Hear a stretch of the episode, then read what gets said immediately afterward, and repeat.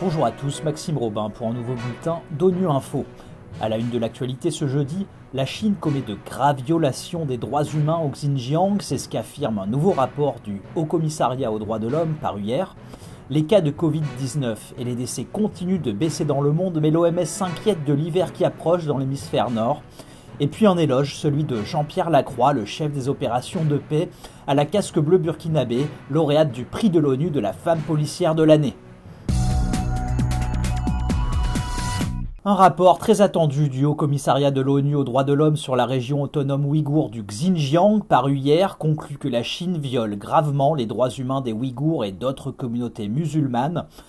Le Haut Commissariat trouve crédibles les allégations de pratiques de torture, de traitements médicaux délivrés de force ou de mauvais traitements, rapportés entre autres par la diaspora ouïghour depuis plusieurs années.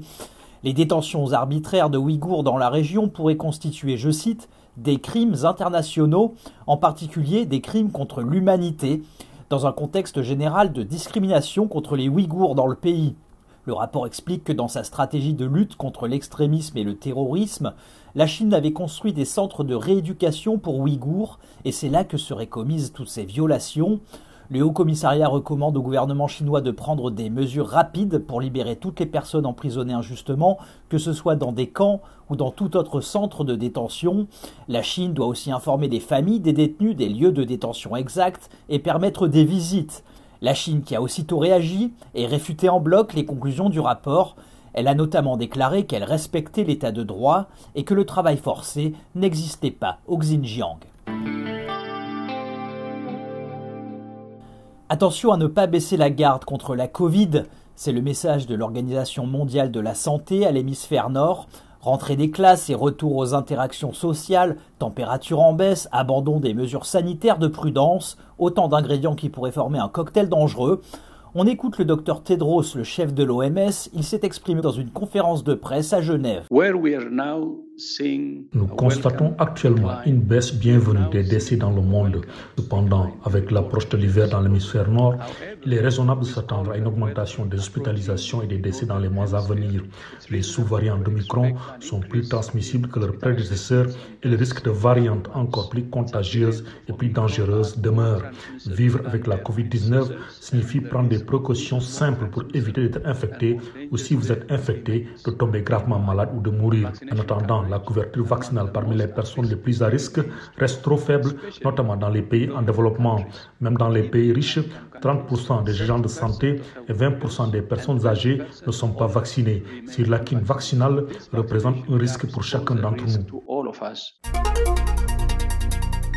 Le prix de la femme policière est remis chaque année par l'ONU à une femme policière qui opère dans les opérations de paix de l'ONU.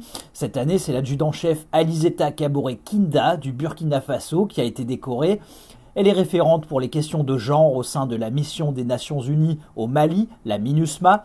On écoute l'éloge à la casque bleue prononcé par le secrétaire général adjoint aux opérations de paix Jean-Pierre Lacroix. C'était lors de la remise du prix hier à New York. C'est une mission dans laquelle il est souvent difficile d'atteindre les femmes et les filles, d'entrer en contact avec elles et aussi de leur fournir euh, des informations sur leurs droits et de bien s'informer sur euh, leurs besoins. Et l'adjudant-chef Kinda et son équipe se sont attelés à cette tâche difficile en organisant des sessions de sensibilisation qui ont permis d'atteindre plus de 1000 personnes. Et vous avez aussi conduit des sessions de formation pour les membres des forces de sécurité maliennes sur des sujets critiques comme euh, le genre, la protection des enfants euh, et les droits de l'homme. Et ces efforts se sont traduits notamment par une augmentation du nombre de plaintes auprès des autorités locales sur des cas de violences sexuelles et de violences euh, basées sur le genre. Et vos efforts, euh, cher euh, adjudant-chef Kinda, ont été déterminants